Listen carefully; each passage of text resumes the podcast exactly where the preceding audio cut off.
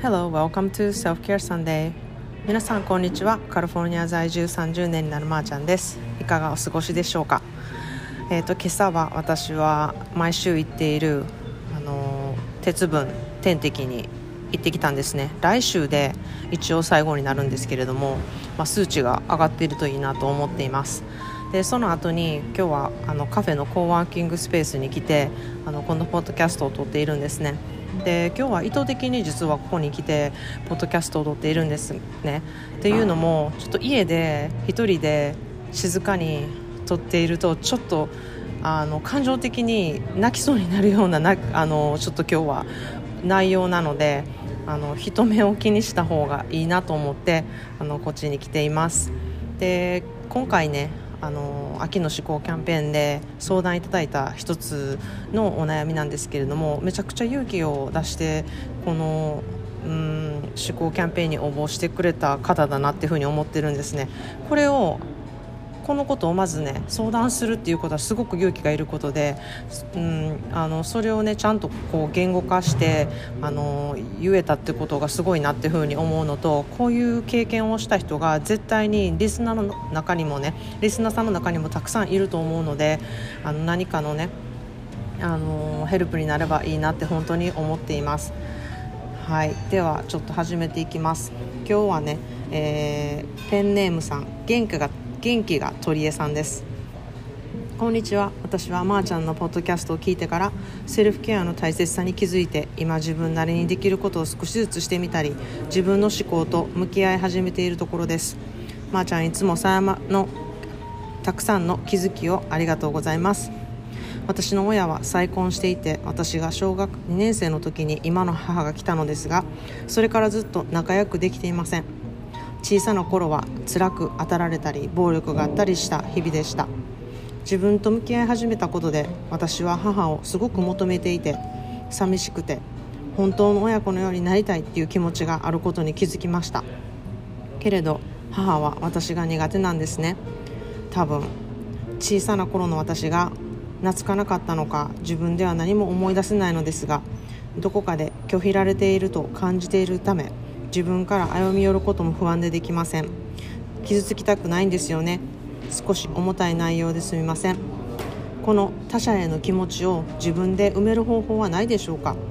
和解できたらもちろんいいのですがもしできなかったとしても自分で自分の心を満タンにする方法考え方何かありますか？まー、あ、ちゃんの考えを聞いてみたくなりました。っ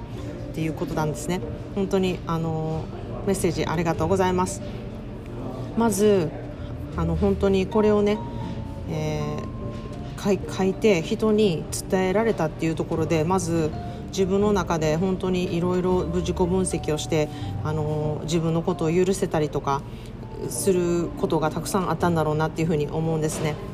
でまずあの私はこの元気が鳥江さんに思ってほしいなって思うのは小さい時に暴力があった方あったね方も全てそうなんですけれどもそれはあなたのせいじゃないっていうふうに自分で毎日毎日言いかせてほしいって思うんですね。本当に大人の都合で辛い経験をした子供はたくさんいるんですがほとんどこういう時に自分が悪いんだって責めるのは皆さん子供本人なんですよね。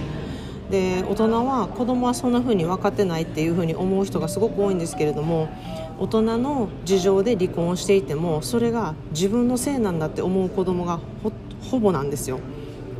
なので、うんあのどんなにねひどい親って言われている人でもその子にとっては唯一の親なのでやっぱり親がね喜ぶことをしたいっていうふうに思うのが子供でね親が親に愛されたいって思うのが、うん、本当に子供なんだなっていうふうに思うんですね。で本当にあの元気が鳥江さんっていうペンネームの通りこり元気がねある人とかまたすごく面白おかしくしている人とか、うん、あとは面白いことを言う人とか周りに賑やかなことをねよくする人っていうのは結構内面、うん、あの楽しくさせなきゃっていうふうに思ってはないんですけれどもちょっとどこかあの、うん、大変なことがいっぱいいっぱいの人がいることがね私多いなっていうふうに思うんですね。なんか、うん、コメディアンの人とかあのアメリカでもすごくそれで心の病を持っている人とかが多くてですね。あの実際に元気が鳥居さんがそうだって言ってるわけじゃないんですけれどもあのあんなすごい楽しい人やのにねとかうんそういうことが多分すごく多いと思うんですけれどもそのおとなしい人やからとかネクラな人やから、うん、心に傷を負ってるっていうのは本当にこう、あのー、うん、見かけだけの判断ですごく楽しくしていたり楽しい人一緒にいてて楽しい人でも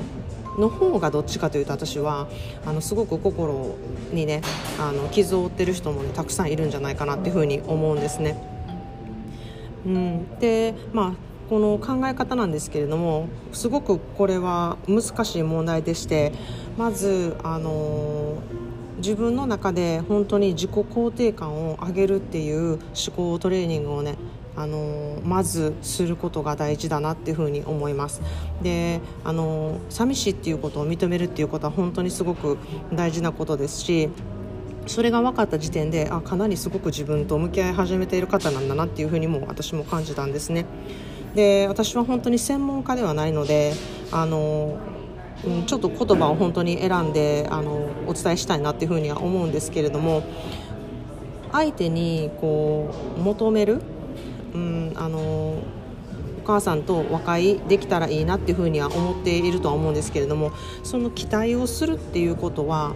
特にあのこの方の関係の場合は自分をまたその辛い状況に自分で持っていくっていう自分によろしくない環境に持っていく状態になる場合がすごく多いんですね。なのでものすごい難しいところだなっていうふうに思うんですがもしできるなら、えー、自分だけうん一方通行の愛情をとにかくお母さんに出す。例えばうんまあ、例えば本当に例えばの話ですけれどもなんかちょっとそのお母さんが好きなものを買ってあの、うん、届けるとかお花をちょっと届けるとかなんか何でもいいんですね。でもそれを見返りを一切持たない。見返りを一切持たなくて期待も一切しないその愛情表現があの元気がとりえさんができるのであればうんしてもいいんじゃないかなっていうふうには思うんですけれども結構リスクが伴うなっていうふうにも思います。まあ、それはもしかしたらものすごいダメージが来るかもしれないっていうのがあるのでそのダメージが来た時にうーんあの元気が鳥居さんがどうもっともっと辛いことになるんじゃないかなっていうふうに思うので。うん、ちょっとそこはあのうん本当に個人的にいろいろ話を聞いて深掘りしてどういう関係にあるのかっていうことをちょっと聞いていかないと私もなかなかアドバイスはしにくいかなっていうふうに思うんですね。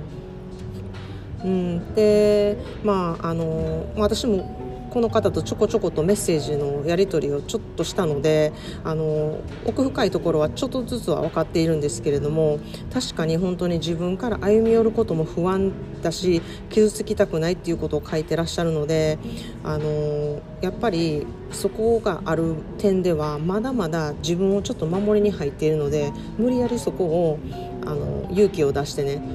あのやることはないっていうふうに思ってるんですね。まず